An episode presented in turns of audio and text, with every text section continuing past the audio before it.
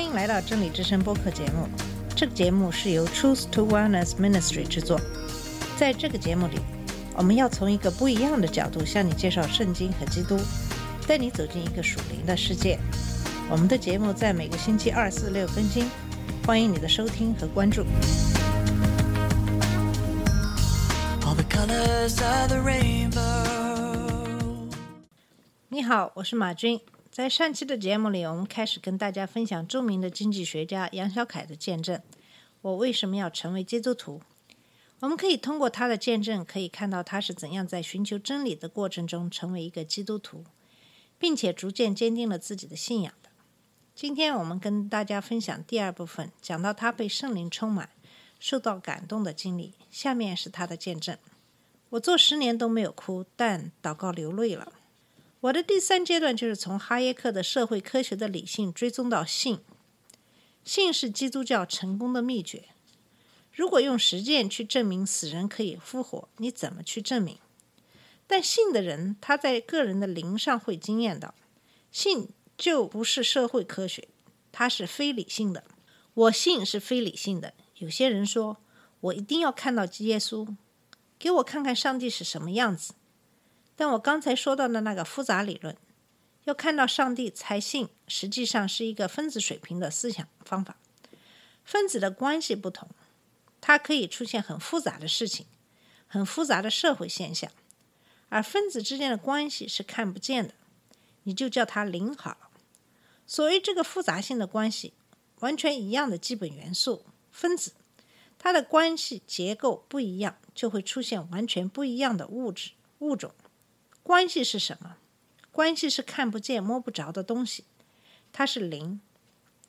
唯物论是分子水平的思想方法，它一定要看见每个分子。DNA 怎么排列？这个关系是看不见的。虽然我现在不能给你看一个上帝，但这个零是我们基督徒共同经验的精神经历。只相信理性、迷信科学，那你就永远跨不过这个门槛。你永远到不了零的世界，你永远停留在这个分子水平上思想问题。跨过这个门槛只是个开始。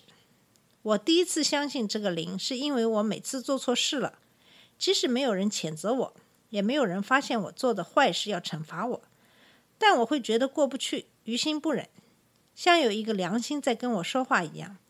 这个东西就是我们说的零，它就是上帝的声音。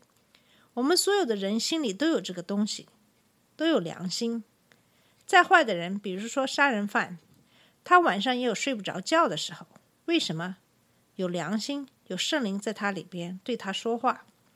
从我个人经验，去年九月，我被诊断为晚期肺癌，医生就说你这次没有办法治疗了。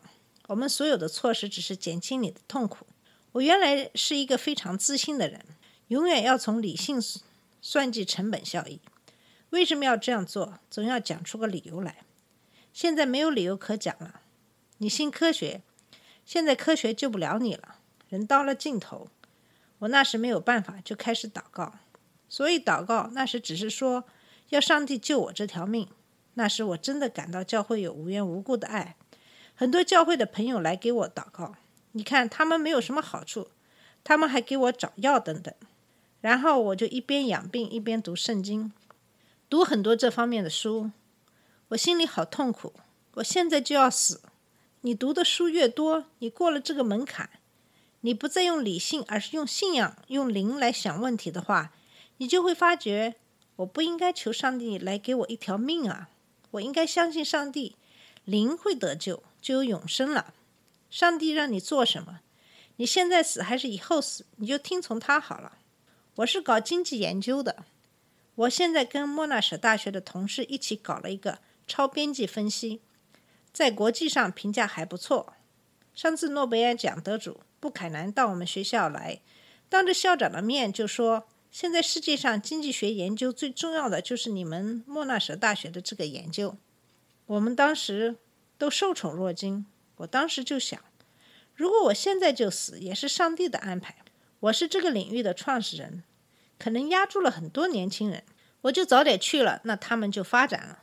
如果他不让我现在去，那他就是要我传福音给更多的中国人。给他做更多的事。你这样想的话，你就轻松了，你不会在恐惧中生活。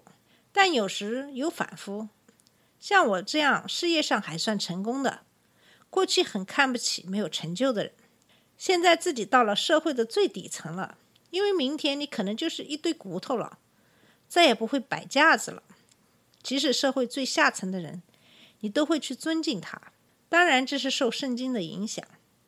如果我没有读圣经，我会信别的。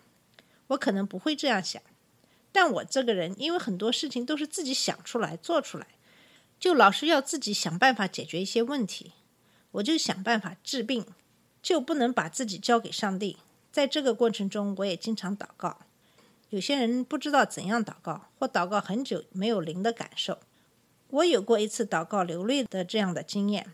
以前我自己都不相信，我这样一个理性的人，数学这么好的人。怎么会为了一个非理性的信仰而哭呢？而且我这个人难哭的很呢。把我抓到监狱里判十年刑，我都没有哭。按照医生的说法，我今天根本不会在这里。我每天祷告好多次，已经一年了。和我同类情况的有很多都走了。去年九月份、十月份，有人到医院去看我，我根本不能讲话。那时候医生说我的右肺整个都是硬的了。我一讲话气就喘不过来，一两个月后有些好转了，我都不能讲一小时。我现在都讲了多长时间了？去年十月我走路走半小时要停三次，要不然就喘不过气来。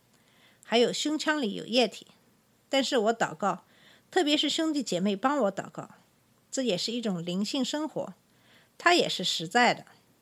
你说你生病了又不信基督，谁管你呢？只是很亲近的几个人关心你，但他也不会一起给你祷告。现在我讲话没问题，我也开始游泳了，我开始打网球了，还玩帆船呢。以上是杨小凯的第二部分的这个见证，呃，见证他怎样经历了圣灵的感动流泪，见证了神是怎样让他谦卑起来，他也见证了他说怎样感觉到圣灵的存在。我对他的见证感同身受。从他的见证可以看出，他的个人能力是非常的强，因为这样他就会沾沾自喜、自夸。我们知道，神如果要用你，第一件事就是让你谦卑起来。神使人谦卑的方法多种多样。当他意识到自己是那么有能力、那么兴奋、科学、那么自信，可是，在癌症面前，就连医生都束手无策。他所兴奋的科学救不了他。直到这个时候，他走投无路。开始学会信主，他也非常蒙恩，在祷告的时候，因为感受到圣灵的存在而流泪。在这里，我也想跟你分享一下我受圣灵洗的经历。从我受洗开始，也去过无数次教会，跟先生去过很多的布道会。如果是在中国，就是我先生在布道，我在翻译。我先生也经常会给别人做祷告。祷告的时候，圣灵降临，被祷告的人常常会痛哭流涕。可是我却从来没有被圣灵触动的经历。在一五年，当我带着我们教会的牧师去中国的时候，我们在几个教会安排了布道。当时在一个布道会上的时候，跟我们一起过来的这个牧师在给很多人做祷告，很多人被圣灵充满而痛哭流涕。当时我非常冷静的站在一边帮他们照照片。这个时候，我的先生过来，他把他的手放在我的背后，对我说。今天是你的时候了，我感觉到一股热气从我体内升起，我不由自主的流下眼泪。我真的感觉是自己没有办法控制住自己的行为，这就是许多基督徒所说的受圣灵的喜。很多人可以受水的喜，可是并不是每个人都会受圣灵的喜。所以，当我看到杨小凯的见证的时候，我对此也非常感同身受，因为我也像他一样，从来都是很理智的人。让我因为什么感动而哭，不是一件很容易的事情。像这样没有缘由的，只是因为圣灵的感动而流泪，我也是从来没有想到过的。我想神是真的要在他身上做工。虽然他的医生说他只能活三个月，可是他却在确诊以后又活了两年多。我想在这个两年多的时间里，神是为了要让他大大的做工而荣耀神。当然，在他认识了主以后，他也意识到人。在这个世上的生死并不是那么重要了，最重要的是得到那以后的永生。好了，今天的节目就到这里，我们在下期的节目里继续来跟你分享杨小凯先生的见证。我为什么要成为基督徒？下次节目再见。这里是真理之声播客节目，真理之声是 Truth to Wellness Ministry 旗下的一个节目，由 Truth to Wellness Ministry 制作和播出。如果你有什么想跟我们分享，请给我们发电子邮件，我们的邮箱地址是 truth to wellness at gmail dot com。你也可以直接去我们的网站 www dot truth to wellness dot com 浏览更多的信息。下次节目再见。